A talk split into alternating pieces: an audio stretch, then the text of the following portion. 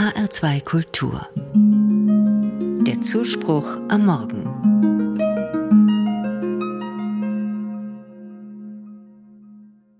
Sie war, was man damals ein edles Fräulein nannte, adelig, klug, etwas kränkelnd und dabei voller Sehnsucht.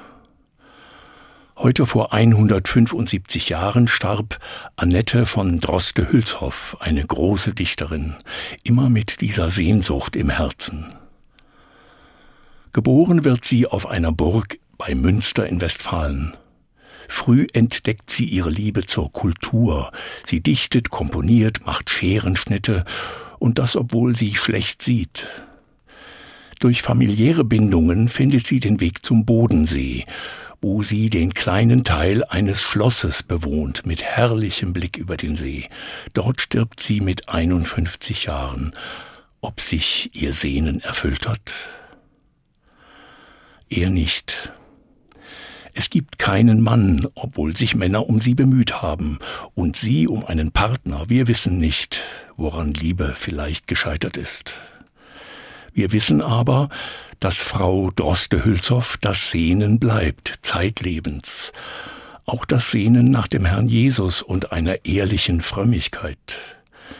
Sie fühlt sich angenommen vom Herrn Jesus.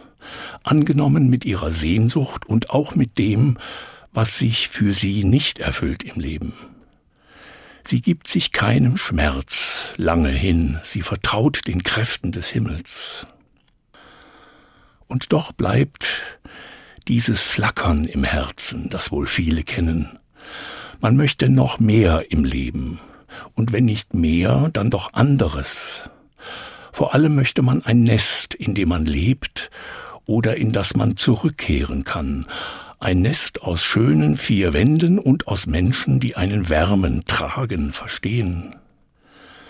Die vier Wände hat Frau Droste-Hülshoff, bei den Menschen bin ich mir nicht so sicher. Natürlich kennt sie viele Menschen und liebt sie, wird auch geliebt. Aber dieses tiefe Sehnen nach dem einen erfüllt sich ihr nicht. Vielleicht schwächt das ein Herz einerseits. Andererseits gelingt ihr große Kunst. Und die größte ist, dass sie zeitlebens weiß, auch wenn ich viele Zweifel habe, mein Vertrauen zum Herrn wird immer größer sein.